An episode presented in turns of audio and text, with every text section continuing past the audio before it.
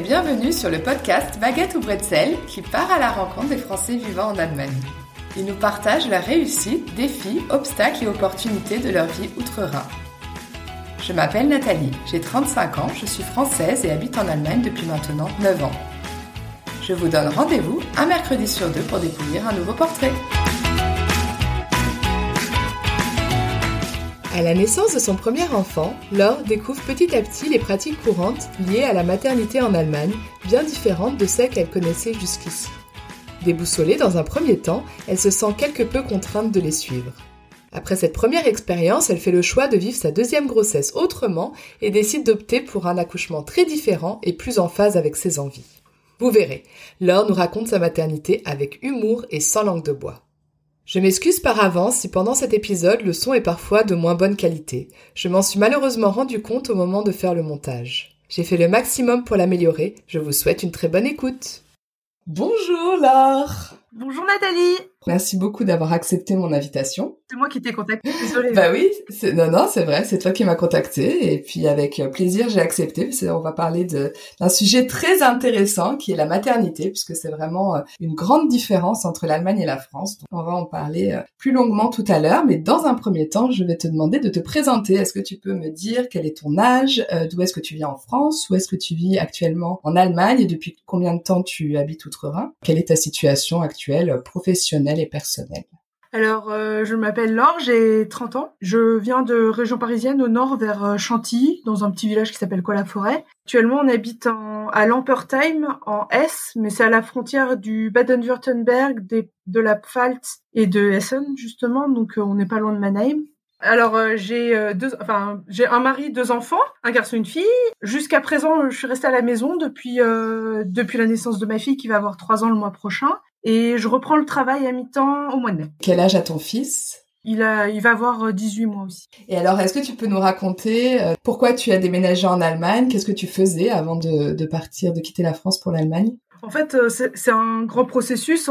J'ai déjà commencé l'allemand assez jeune au collège. En fait, ma super copine, elle avait une maman qui était allemande et du coup, elle allait dans un collège et j'ai voulu aller dans le même. Et pour être plus sûre d'être dans sa classe, j'ai demandé à faire de l'allemand. Donc euh, de fil en aiguille, on avait des échanges proposés je me suis donné les moyens d'y arriver pour partir en voyage avec. Puis donc, je suis partie en quatrième, je suis partie en troisième et euh, au bac, j'ai eu une très bonne note, j'ai eu 18 sur 20. Donc déjà, j'avais des bonnes euh, connaissances en allemand. Et puis, euh, j'ai fait une école de commerce ensuite. Et pendant mon école de commerce, j'ai aussi continué à étudier l'allemand. Et quand il s'est posé la question de l'Erasmus, j'étais super motivée, je voulais partir. Mais là, pour le coup, bah, j'avais un peu trop commencé à faire la fête. Donc, donc j'avais pas des super bonnes notes. Mais donc, il y avait quelques choix. J'ai choisi l'Allemagne. Et donc, j'ai eu la chance de partir à Ingolstadt où j'ai encore pu progresser en allemand. C'est un petit peu une sorte de fil conducteur dans, dans ma vie, l'allemand, parce que du coup, c'est une opportunité en apporte une autre et euh, j'ai continué à, à, étudier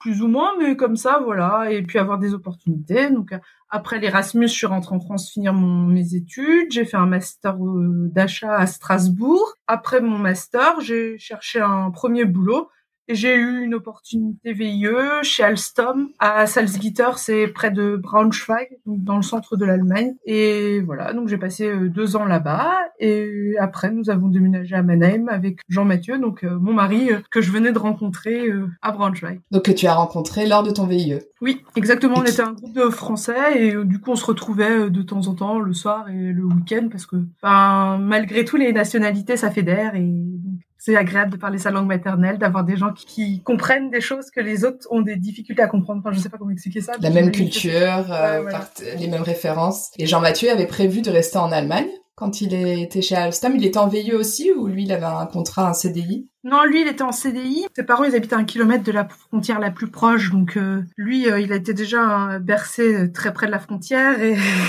pour lui, l'Allemagne, c'est pas vraiment l'étranger. D'accord, et ça lui était déjà bien familier. Et toi, est-ce que pendant ton VIE, avant de rencontrer Jean-Mathieu, tu t'étais dit pourquoi pas rester plus longtemps? Tu n'avais pas fait de vraiment de plan? En fait, euh, non, j'ai jamais pensé à ce point-là, à qui se passerait plus tard. Je suis partie, j'avais signé pour 18 mois, j'étais prolongée pour 6 mois de plus. C'était une première expérience. Euh, à la base, quand j'ai commencé mon VIE, je me suis dit, ah, s'il m'embauche, euh, bah, pourquoi pas Et après, donc, est-ce que vous êtes resté à Salzgitter? Parce qu'aujourd'hui, vous habitez plus à Salzgitter Non, en fait, à la fin de mon VIE, on a été à ce, ce salon-là euh, de, de l'emploi franco-allemand, le salon Connexion Emploi à Cologne. Et euh, en fait, c'était pour moi, pour que je trouve un nouveau travail euh, pour après mon VIE. Et en fait, c'est Jean-Mathieu qui a trouvé un travail lors de ce salon à Mannheim, justement. Et du coup, comme moi, j'avais fini mon contrat et que lui, il avait une meilleure opportunité, on a déménagé tous les deux et on a décidé de se marier à ce moment-là. Et donc là, vous êtes mariés. Et après, vous avez eu un premier enfant. C'est ça, on s'est mariés en octobre 2016 et euh, Léonie, elle est née en mars 2018. Et donc là, comment tu avais appréhendé euh, la maternité?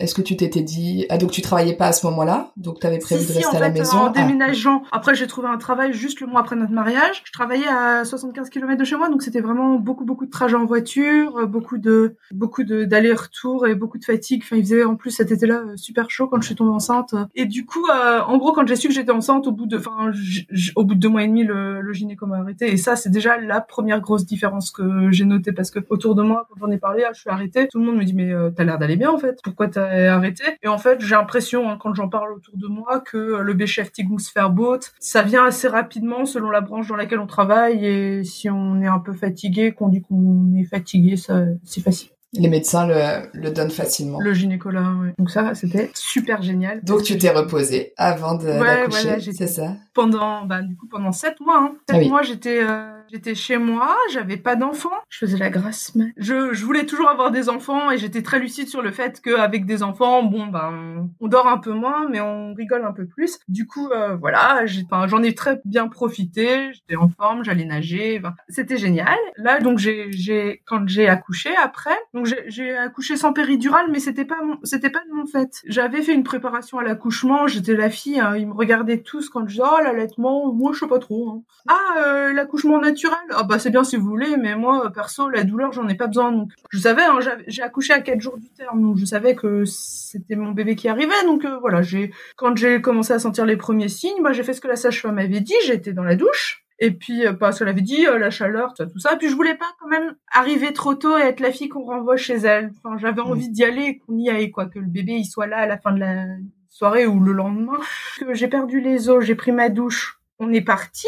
Et euh, je suis arrivée et j'étais j'étais déjà à 6. Dans ces moments-là, l'allemand, c'est pas quand même ce qui me vient le plus naturellement. Donc euh, j'ai essayé de lui expliquer que j'avais perdu les os parce que mon mari Jean-Mathieu, il a trouvé le moyen de trouver de chercher la place gratuite. On va quand même pas payer le parking, on sait pas combien de temps ça va durer.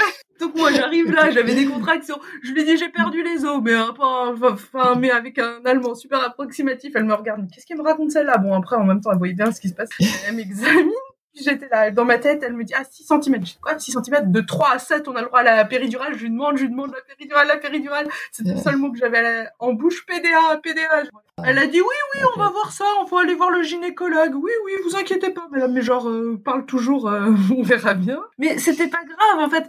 En soi, j'étais un peu dérangée à un moment parce que je me suis demandé dans quelle mesure ça respectait ma volonté, en fait. Effectivement, elle a une connaissance de la situation et tout s'est bien passé derrière, donc on peut pas vraiment lui en vouloir. Mais en même temps, d'un point de vue éthique, je me demande vraiment, et quand j'y pense parfois, est-ce que c'est convenable de réagir comme ça alors que c'était ma volonté d'avoir une péridurale? Après aussi parce que je savais pas et que je pensais que je pourrais pas surmonter ça. J'ai après ils m'ont mis en salle d'accouchement. Euh, de toute façon, euh, ton cerveau il est un peu arrêté hein, dans ces moments-là. On n'y pense pas trop. Euh. Bon, en même temps, il faut dire qu'ils m'ont mis des shots d'oxytocine. Donc, ah oui, ça aide à avoir la vie en rose. Et puis après, ils te l'ont mis au sein tout de suite, à l'allemande ou ah pas? Non, pas, euh, je sais plus. Après, entre-temps, avec les cours de préparation, je m'étais dit, bon, on verra bien. Mais en fait, c'était là l'erreur, c'est que je me suis pas spécialement préparée en me disant, bon, bah, on verra bien comment ça se passe. Mais avec l'expérience pour l'allaitement, il faut pas attendre de voir comment ça se passe, hein, le truc le plus naturel. En tout cas, chez moi, c'est pas hyper naturel. En fait, ce qui s'est passé, c'est que, donc, j'ai essayé d'allaiter, mais j'avais surtout super faim parce que c'était l'heure du petit déjeuner. Donc, du coup, j'ai été prendre mon petit déjeuner. De toute façon, elle dormait. Du coup, voilà. Donc, euh, bon, j'ai essayé d'allaiter, mais en fait, j'ai eu un peu peur. Enfin, je sais pas, c'est bizarre, mais je pense qu'il y a aussi cette, enfin, je pense que de base, quand on vient d'avoir un enfant, on se sent super infantilisé soi-même et on est un peu, enfin, on a du mal, on, tout est nouveau, on est fatigué. Et du coup, en plus, avec cette langue que je, enfin, je parle bien, hein, mais il y a des moments de ma vie où, déjà, de base, dans ma langue maternelle, j'ai du mal à exprimer ce que j'ai envie d'exprimer. Alors, en plus, avec une langue étrangère, et en gros, j'ai accouché le dimanche matin et Jean-Mathieu Il avait un super truc important le lundi pour le boulot. Et comme tout allait bien, le bébé était en pleine forme. Bon, moi, j'étais fatiguée, mais rien de super exceptionnel. Et que j'étais à l'hôpital, c'était le moment. Je lui ai dit, bon, bah, vas-y, va travailler. De toute façon, il va rien se passer. Là, cette nuit, c'est pas grave. Enfin, donc, comme il travaillait le lendemain, je lui ai dit de rentrer à la maison. Mais on avait réservé cette, cette chambre super, hein, ces trucs, les chambres familiales. Et en fait, moi, j'avais juste peur de me retrouver avec une Allemande, là, qui m'aurait lavé le cerveau, qui m'aurait raconté ces trucs. Pas envie d'avoir du monde. T'avais envie d'être tranquille. Donc, comme on paye, je me suis dit, bon, bah, qu'il soit là ou qu'il soit pas là, euh, peu importe. Seulement, l'infirmière qui a vu ça, qui était pas hyper sympa, qui avait ce tact d'outre-Rhin que nous connaissons tous, m'a un peu mal parlé. Et donc euh, j'étais un petit peu cette petite fille pas sûre d'elle qui était là avec son bébé.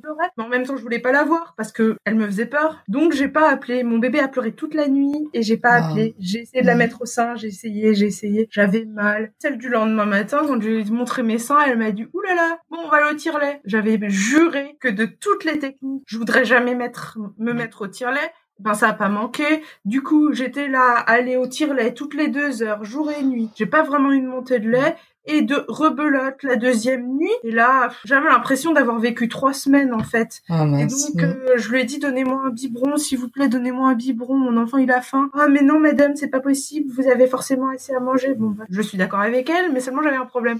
Et elle m'a dit, si vous voulez lui donner un biberon, prenez les pastilles anti qui stoppent la montée de lait que j'ai fait au lieu. Franchement, dans une autre vie, je prendrais sa pilule, je dirais merci, donnez-moi le biberon et je jetterais la pilule par la fenêtre. Mais euh, bref, dans cette vie-là, je l'ai pas fait et je l'ai prise. Mm un peu trop docilement. Et après, ma sage-femme, elle a essayé de m'aider pour euh, restimuler l'allaitement, mais j'étais au tire-lait tout le temps, je profitais pas. En plus, Léonie, elle pleurait pas mal quand même petite, alors bon. Et puis euh, là, à l'époque, on s'était dit, ah, on va faire deux mois de vacances l'été, donc on trouvait c'était une super bonne idée d'utiliser le congé parental comme des vacances au lieu de prendre le premier mois. Et donc, je suis restée assez vite euh, seule avec elle, qui pleurait pas mal, et mon tire-lait. Et donc, au bout de deux mois et demi, ma mère, elle m'a dit, oh, t'as déjà essayé à fond, maintenant ça marche pas passe à autre chose, ça va bien, enfin, elle va grandir et effectivement tout va bien. J'ai eu pas mal de regrets et je pense que c'est aussi ça qui a fait que j'ai eu un deuxième enfant assez rapidement, c'est que cette histoire de d'allaitement un peu raté, j'avais j'avais vraiment mauvaise en fait. Je voulais pas spécialement allaiter, je me sentais mal de pas allaiter. Quand on va chez le médecin et qui dit vous allaitez? et que on dit oh, non pas spécialement, enfin on essaie mais ça marche pas trop. C'est la norme en fait de le faire. et donc euh, quand on dit ah non j'allaite pas, les gens demandent mais pourquoi, mais qu'est-ce qui se passe? Donc si tu pouvais revenir en arrière, en fait tu penses que si tu avais dès le début, dès les premières heures euh, demandé conseil à la sage-femme, euh, demandé de l'aide et qu'elle t'avait expliqué comment ça marchait, tu penses que ça aurait mieux fonctionné? Et là la barrière de la langue pour le coup ça a été vraiment je pense, oui, que, oui, exactement. Je pense que déjà, si j'avais osé demander de l'aide, peut-être, mais aussi à l'hôpital, c'est pas le bon endroit parce qu'elle rentre, elle sort, elle rentre, elle sort. Même je sonne pour appeler, pour me demander, elle me dit faut faire comme ça. Et moi, j'avais vraiment besoin de quelqu'un qui reste. Mais pour tout, hein, dans la vie, généralement, j'ai besoin pour les apprentissages que quelqu'un reste à côté de moi, me montre et prenne le temps de rester à côté, même s'il se mm. passe rien, juste pour me dire oui, c'est bien, c'est comme mm. ça. Voilà. Et donc dans l'hôpital, dans cette structure, ça, enfin, et puis même on était fatigué parce que on avait des rendez-vous à des heures. J'avais, j'ai eu un rendez-vous pédiatre à 3 heures du matin. En plus, pour faire un truc horrible, ils ont fait une piqûre dans le pied là pour faire une thèse de sang, mais ou le test dans l'oreille là, le truc pour savoir s'ils sont, s'ils entendent bien. Elle est venue aussi à 5 ou 6 heures du matin quand le bébé venait de s'endormir à chaque fois, j'avais l'impression on, on, dormait jamais. Tout le monde me disait repose-toi bien à l'hôpital. Et puis moi, je n'osais pas trop dire que bah je dormais pas spécialement. En plus, c'était utile parce que j'étais hyper contente. J'étais, enfin, c'était tout ce que j'avais toujours voulu. Donc euh, j'étais super contente. Je regardais mon bébé et puis j'étais aussi hyper excitée. Donc il y avait, il y avait toutes ces choses là en plus qui rentraient en jeu dans l'histoire. Voilà, mes débuts euh, ont pas été forcément hyper faciles. Et après, euh, mais après il y avait la sage-femme qui venait quand même au début deux fois par semaine et puis après toutes les semaines. Et pour ça, c'était génial quand même. Elle venait chez moi elle regardait, elle pesait. Comme j'allaitais pas, pas beaucoup en tout cas, je trouvais que de peser le bébé à chaque fois, c'était un peu excessif en fait. Je me disais, bah, je vois ce qu'elle boit, je vois ce qu'elle fait, que je comprenais pas trop. Avec le recul et ma deuxième expérience, je peux me dire en fait, c'est qu'elle doit pas avoir beaucoup de femmes qui allaitent pas et du coup, elle a l'habitude de peser les bébés. T'as rassuré d'avoir une sage-femme qui vienne chez toi aussi souvent, puisse répondre à tes éventuelles questions? C'était bien, mais c'était encore de nouveau difficile parce qu'il y avait cette histoire, cette sage-femme qui me faisait des conseils et ma mère qui avait une autre vision des choses et j'étais souvent un peu coincée entre que bah, ma mère, elle a eu quatre enfants, elle est, enfin, et puis j'ai toute confiance en ce qu'elle me dit. Je pense qu'elle a très bien fait avec nous et je suis très contente de ça. Mais cette sage-femme, il y a des, beaucoup de choses qui ont changé depuis, puisque enfin, moi j'ai 30 ans, donc c'est sûr, ça fait des années, il y a eu peut-être des études et puis j'ai aussi l'impression que ça change régulièrement. Et là, c'est pas seulement une question culturelle, il y a aussi une question de génération. Bah, c'est comme les enfants, on dit à un moment, euh, il faut qu'ils dorment sur le dos, après, dix ans après, sur le ventre, et puis ça change tout le temps. C'était ma grande, grande difficulté à ce moment-là. Ma mère, cette sage-femme, et puis j'avais, j'avais envie de faire bien, en fait, c'est ça, je voulais faire le mieux. Et en fait, j'ai pas réussi à me dire, en fait, le bien ou le mieux, c'est comme toi tu le sens en fait. Et peu importe ce que tu dit ta sage-femme si tu ou ta mère hein, d'ailleurs, mais si tu le sens pas, c'est pas c'est pas eux qui vivent avec ton enfant, c'est pas eux qui s'en occupent et c'est pas leur vie enfin ils, ils essaient en plus le pire c'est ça, c'est que et ma sage-femme et ma mère essayaient de m'aider enfin, il y avait personne qui me disait euh, on va lui donner des conseils pour que ça se passe mal, c'est pas possible. Oui, c'était bienveillant euh, bien sûr de la part des deux, mais c'était juste une vision euh, une, une perspective différente. Est-ce que tu as un exemple comme ça d'une d'un sujet sur les ta mère et, la sage-femme n'avaient pas du tout le même avis et t'étais vraiment tiraillée entre ces deux euh, positions Justement, dormir sur le ventre. En fait, je me souviendrai toujours d'une fois euh, autour de 3-4 mois. Déjà, j'avais déjà mis rapidement Léonie dans, dans le salon parce qu'elle bougeait trop la nuit. moi, ça m'empêchait de dormir. J'étais trop fatiguée. Bon, c'était pas loin, hein, mais c'était juste à côté. Je l'avais mis dans le salon. On n'avait qu'une chambre et un salon. Et donc, je l'ai posée dans son lit pour la sieste. Et puis, je passe voir parce que, ben, comme toute maman un peu stressée, je regarde un peu comment les enfants dorment. Et puis, euh, en fait, elle s'était retournée sur le ventre. Et alors là, c'était, elle dormait hyper bien. Et pour une fois, elle dormait hyper bien. Et je regardais, elle était sur le ventre et là j'envoyais une photo. Bah, et, réflexe, hein, j'envoyais une photo à maman en lui disant oh là là, qu'est-ce que je fais? Tu crois que je dois la retourner En même temps, elle dort hyper bien. Elle avait trois quatre mois, donc c'était plus un tout tout petit. Enfin bon, minuscule, mais et donc euh, bon, euh, ma maman qui dit oh euh, regarde, va bien si elle respire, mais euh, moi j'y toucherai pas. Bon après en soi, moi aussi mon, mon ressenti c'était ça à ce moment-là. Je me disais bon si elle dort bien, on va pas. Si je peux aller voir de temps en temps, j'avais la porte ouverte, j'allais passer faire un tour. Il y avait rien autour de sa tête qui pouvait. Mais c'était toujours un peu ce genre de tiraillement parce qu'on sait. Et puis on retourne chez le pédiatre une semaine après. Surtout ne mettez pas vos enfants sur le ventre. moi, oui oui oui oui oui, pas de problème. J'avais une copine que j'avais rencontrée à mon cours de rééducation et elle était venue un jour et ça, ça, je pense que ça m'a aussi aidé. C'est que sa fille, elle dormait aussi sur le ventre et je l'avais vue et je m'étais dit mais, oh, mais génial, sa fille, elle, elle dort sur le ventre et elle, elle se prend pas la tête en fait. Je lui dis mais tu l'as, enfin mais gentiment, je lui dis ah c'est cool que tu que tu fasses comme tu le sens parce que moi parfois j'y arrive pas. Enfin même d'ailleurs souvent j'y arrive pas. Et elle me dit ah oui oui bah elle dort que comme ça de toute façon et voilà c'était la fille elle avait dit bon bah c'est tout et c'est comme ça moi quand j'étais bébé on me disait de dormir sur le ventre de toute manière. Oui voilà. En fait ça change euh, toutes les décennies ça va changer je pense. On n'a pas fini mais c'est avec... ce faisant Léonie a vite grandi ça allait vraiment beaucoup mieux parce que j'étais bien entourée j'avais rencontré des super copines avec qui on, se retrouvait euh, toutes les semaines le... en gros on a commencé par faire le cours de éducation en, Allemagne, c'est pas du tout comme en France. On n'est pas toute seule avec euh, la kiné à faire euh, une sonde. Oui, c'est en groupe en fait, comme un ah oui, il y a personne qui vérifie l'état, quoi. Donc, oui. Moi, j'ai plus tendance à discuter qu'à faire du sport, du coup, ça se voit et euh, ça se ressent aussi encore maintenant. Mais du coup, on a bien rigolé. Et euh, j'ai rencontré des super copines, euh, des filles avec qui bah, on a bien rigolé, on a un petit peu bougé. Et puis après, quand le cours était terminé, on s'est dit ce serait trop bête de pas se revoir. Donc toutes les semaines, on se voyait le mercredi à la même heure que le cours pour continuer à garder contact. On allait se promener, manger une glace parce que les Allemands adorent manger des glaces dès qu'il y a le moindre rayon de soleil. Et c'était génial.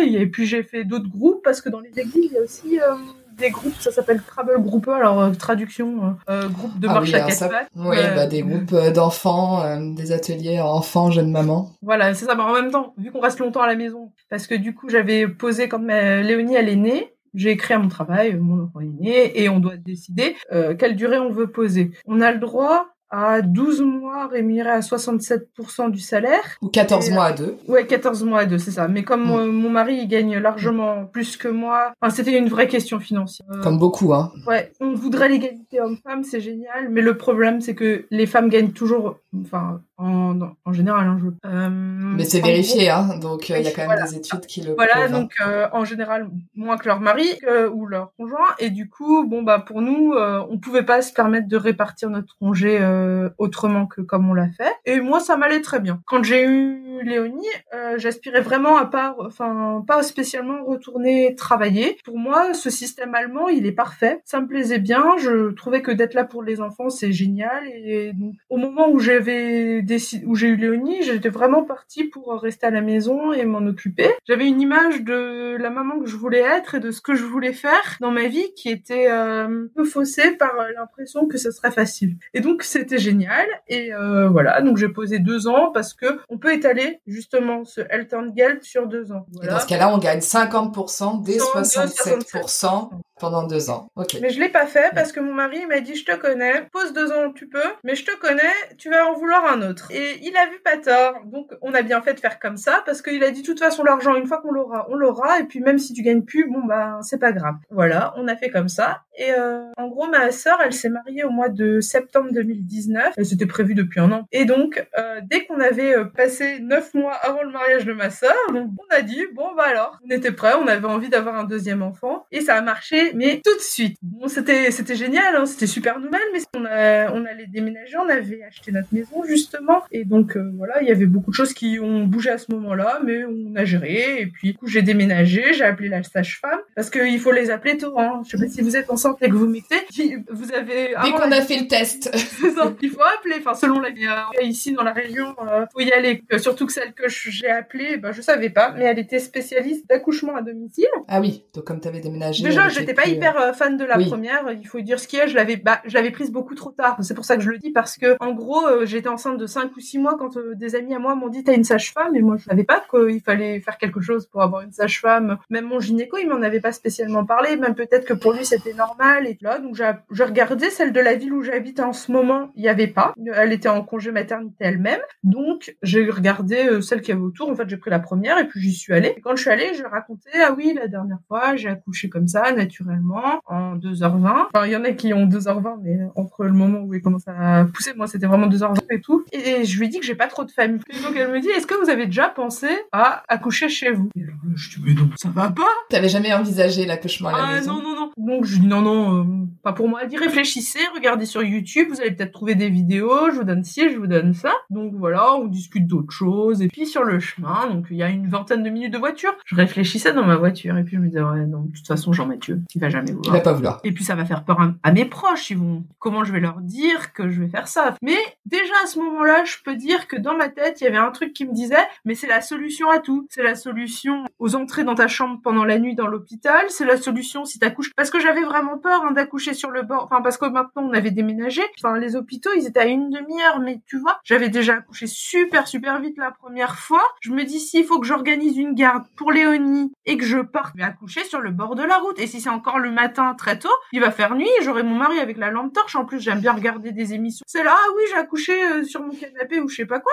Je me suis dit, j'étais vraiment dans cette optique-là. Et je pense que c'est pour ça qu'elle m'avait proposé l'accouchement à domicile. C'est parce que je me disais vraiment, j'avais vraiment peur de ça. De, j'avais, enfin, j'aime bien quand même contrôler les choses et avoir euh, un peu de, voilà, je veux pas non plus à la cool à la cool et surtout pas pour euh, la naissance d'un enfant. Et donc, voilà, donc je rentre à la maison. Plutôt que d'accoucher dans sa voiture, autant accoucher chez soi. Quoi. Voilà, c'était un peu ça. Et puis en soi, d'une certaine manière, bon après, j'essaye pas de convaincre qui que ce soit et jamais de la vie parce que c'est vraiment une décision à prendre soi-même pour soi. Et donc voilà, et j'étais d'ailleurs super choquée que beaucoup de gens aient voulu faire ça à cause du coronavirus parce que c'est pas une démarche qu'il faut faire pour être avec son mari ou quoi, c'est vraiment une démarche dans laquelle il faut être bien dans sa tête et bien en accord avec soi-même, en étant sûr que tout va bien se passer et que au cas où, on montera dans une à n'importe quel moment dès que la sage-femme va le dire et qu'on partira avec les pompiers parce que il peut toujours se passer quelque chose. La sage-femme, c'est son boulot, elle va le voir, on va partir et puis on sera reçu aux, urgences et on ira déjà beaucoup plus vite. Et je préfère encore accoucher avec des pompiers à côté de moi plutôt que d'accoucher avec mon mari tout seul euh, à la,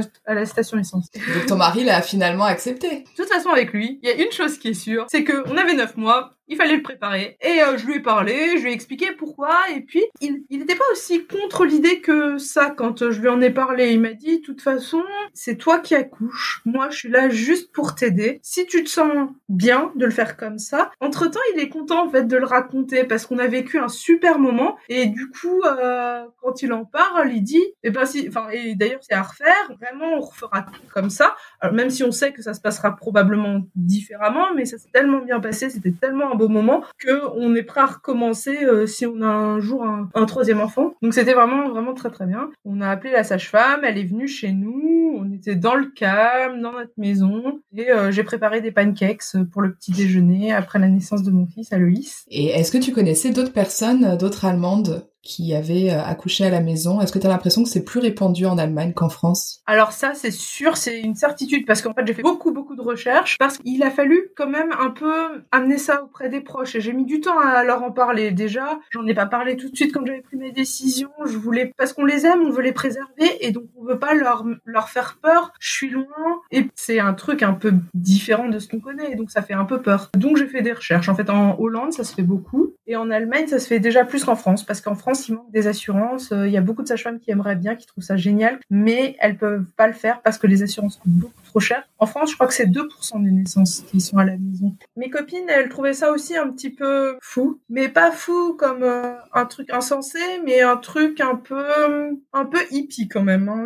Après, c'est rigolo parce qu'on a un parc à 200 mètres de chez nous. Quand on parle avec certaines mamans, parce que forcément, ah, quel âge il a, quel âge elle a. Et puis après, euh, on parle des sages-femmes ou des choses comme ça. Et quand on sait qu'ils ont eu la même sage-femme que moi, généralement, je sais qu'elles ont aussi accouché à la maison. Et donc là, tu avais décidé aussi de prendre de, de nouveau deux ans Trois. Donc ta place, t'avais toujours ta place au boulot. Ta place c'était réservée. Donc quand tu revenais, euh, t'avais le, le même poste, mais t'as choisi là de prolonger en fait, de deux après à trois pour le deuxième enfant. En fait, en soi, entre-temps, on avait déménagé, ce que j'ai déjà expliqué, et du coup, maintenant, on n'habite plus à 75 km du travail, mais à 90 km du travail. Donc, c'est euh, encore... Euh, et je pense, honnêtement, hein, qu'avec euh, deux enfants en bas âge, on peut pas se permettre de leur arriver dans les embouteillages. Donc, c'était sûr, depuis le début, que j'y retournerais pas, mais en même temps, on sait jamais ce qui va se passer et dans quelle situation je peux me retrouver. Donc, garder un un parachute quoi au cas où euh, c'est pas ou euh, j'ai besoin vraiment d'aller travailler j'aurais quand même pu le faire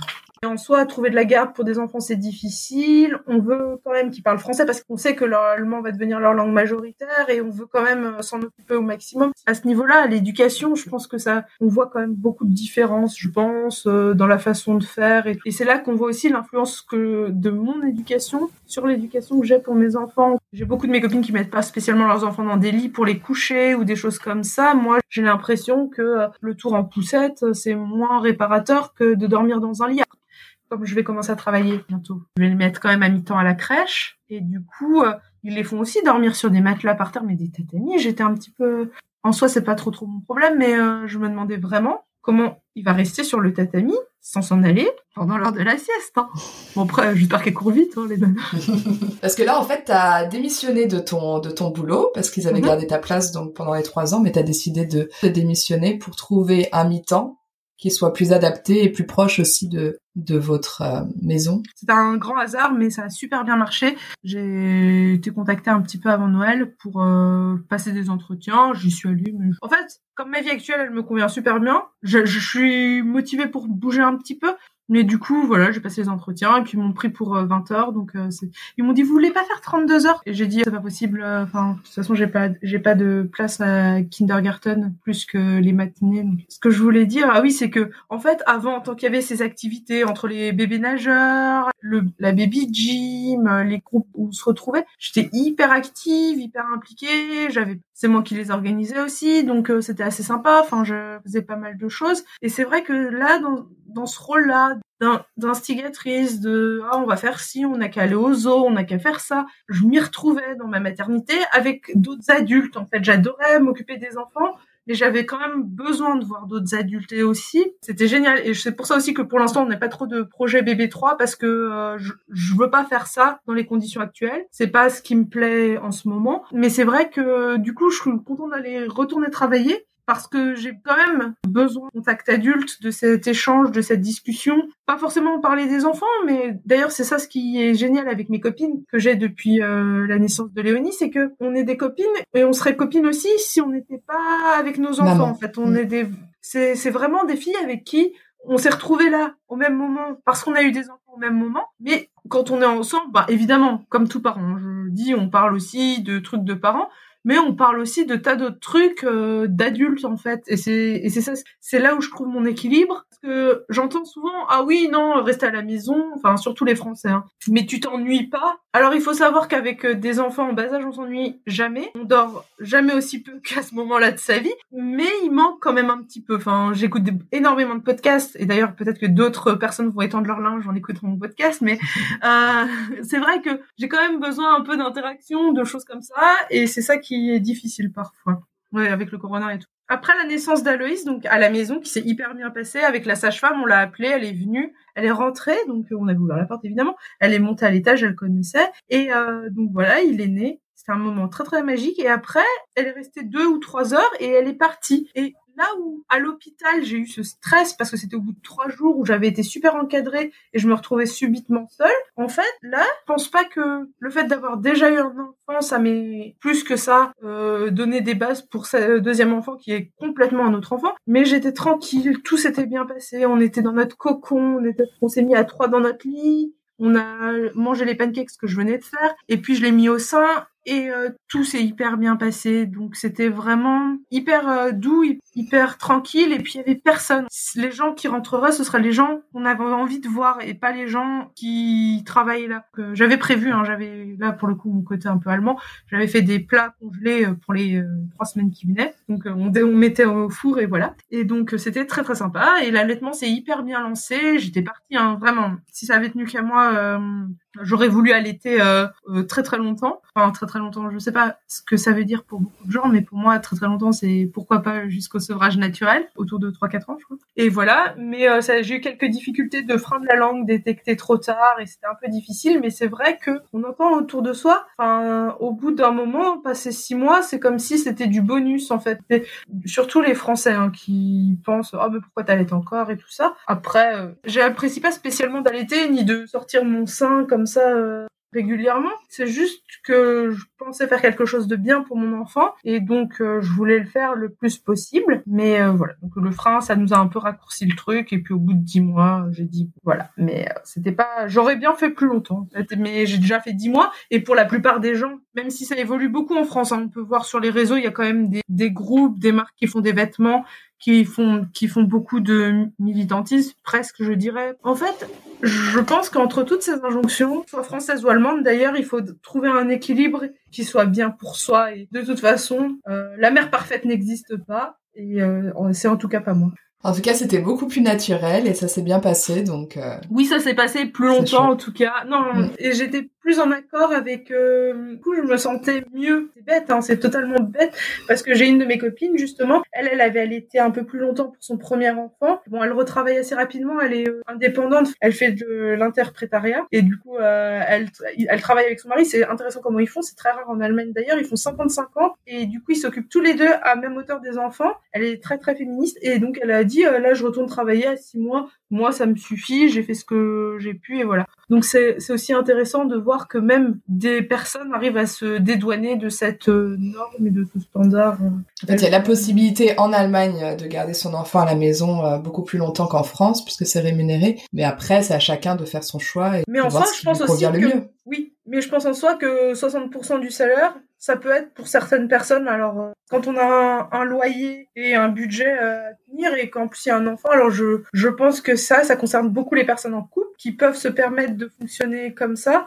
Mais je pense que aussi les personnes célibataires ou seules qui ont des enfants à ce moment-là, c'est des, autres conditions et plus de difficultés. Mmh, et alors, comme euh, je sais pas si sur la maternité, tu veux rajouter quelque chose? Je pense quand même en Allemagne, on a, ils sont plus tournés vers l'enfant, le besoin de l'enfant, le désir de l'enfant. Je m'y retrouve pas toujours. Enfin, je remarque souvent, il faut toujours les laisser euh, euh, faire comme ils ont envie. C'est vrai que j'ai tendance à, je vois les mères au parc quand elles me regardent quand je dis ah non non, on jette pas les cailloux sur le toboggan. Au niveau de l'éducation, tu veux dire la façon d'éduquer les enfants. Voilà. Enfin, pas l'éducation, peut-être que c'est juste personnel, mais c'est vrai que je remarque quand même qu'il y a beaucoup, euh, même quand j'étais à la crèche, elle disait ah oui, il faut les laisser euh, faire ci, faire ça. Et ils sont beaucoup plus laxistes en Allemagne, ça c'est sûr, ouais. C'est vrai que je trouve aussi ça, les, euh, les, enfin, les cultures, ça, ça a quand même beaucoup d'impact sur beaucoup de plans.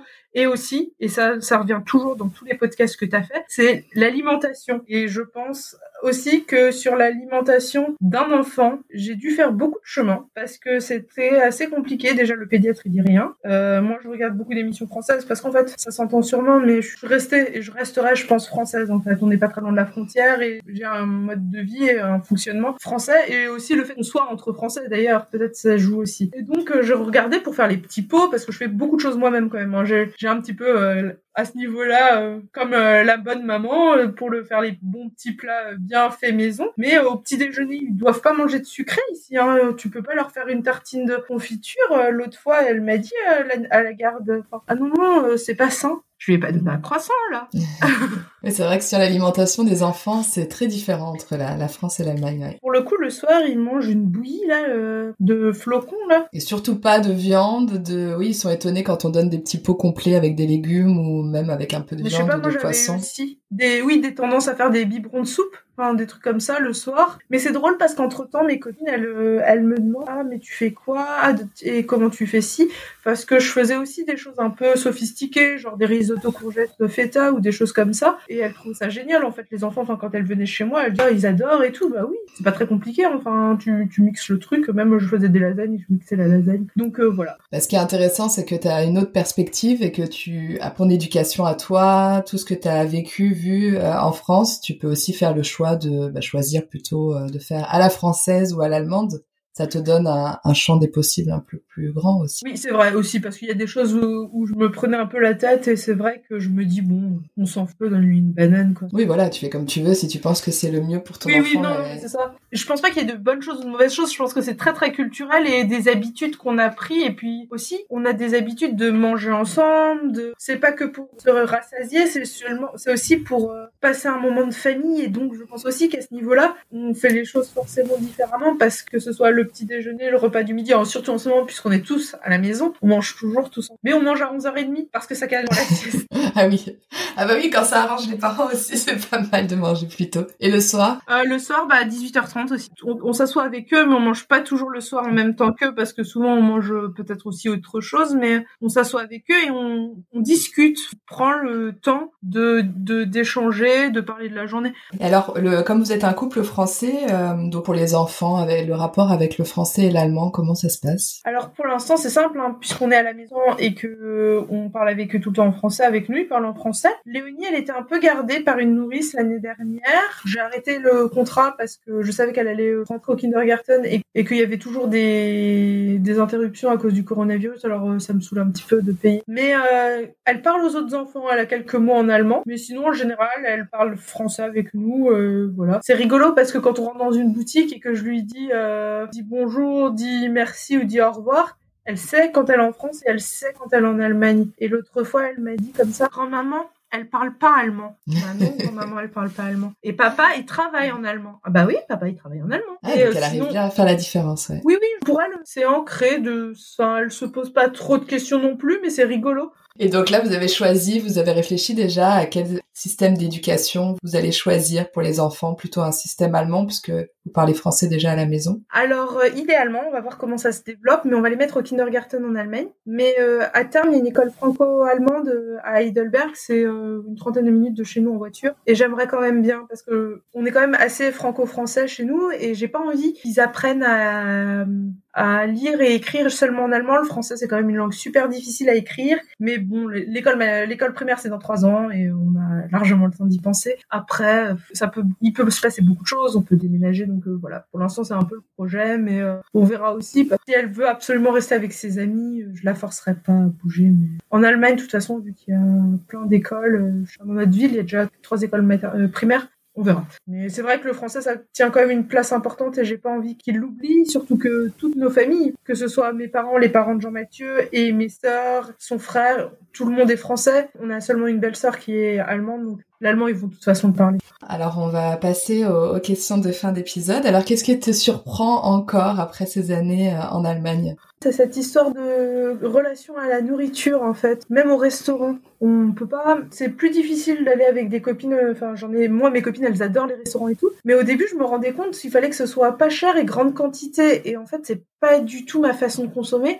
Et donc, euh, quand moi je vais au restaurant, je veux un bon truc, quitte à ce que ce soit un peu plus cher. Je veux passer une bonne soirée, boire un bon verre de vin. Et euh, c'est vrai que la culture euh, du restaurant, j'ai ma sœur à Berlin, elle, a tout ce qu'il faut, mais ici, les restaurants, c'est souvent très, très très grande quantité. ça fait quand même depuis depuis 2014 que j'habite en Allemagne, et je crois qu'à force, on s'habitue à, à vivre là où on vit j'ai pas l'impression de vivre une autre vie ou de vivre quelque chose de vraiment différent. En fait, c'est vrai, c'est à moi de m'adapter puisque c'est moi qui ai décidé de vivre dans un autre pays et donc euh, il y a toujours des choses quand on va à la boulangerie et qu'elle préfère compter sa caisse avant de me servir, ça m'énerve. Hein. c'est des petits trucs, mais c'est des petites choses de tous les jours, je... ou des façons de parler ou des façons de dire les choses. En fait, c'est c'est très très culturel, mais c'est on râle et puis on fait avec. en même temps, c'est ça, d'habiter ailleurs. Et, alors, est-ce que tu es aujourd'hui plus baguette ou bretzel? Alors, j'ai acheté un thermomix, alors je peux faire les deux. Non, honnêtement, on est euh, vraiment plus baguette. Mais je, rejoins Thomas qui disait dans son épisode, on, veut toujours ce qu'on n'a pas. Et c'est un peu ça. C'est vrai que quand on peut acheter un bretzel au bout de sa rue, eh ben on voudrait une baguette. Et puis le jour où on a une baguette en bas de chez soi, eh ben on voudrait un bretzel. Et eh ben c'est tout à fait ça. Il faudra un petit mix entre les deux parce que franchement il y a du bon de chaque côté et c'est génial euh, de pouvoir euh, profiter des avantages des deux. Super conclusion. Ah bah, merci beaucoup Laure. Bah, Bonne continuation dans votre vie pro et perso. Merci toi aussi.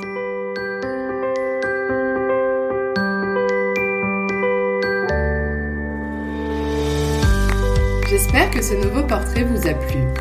Vous pouvez soutenir ce podcast en lui attribuant 5 étoiles sur Apple Podcast ou en vous abonnant via la plateforme d'écoute que vous utilisez. Merci pour votre soutien et à bientôt. Tchuss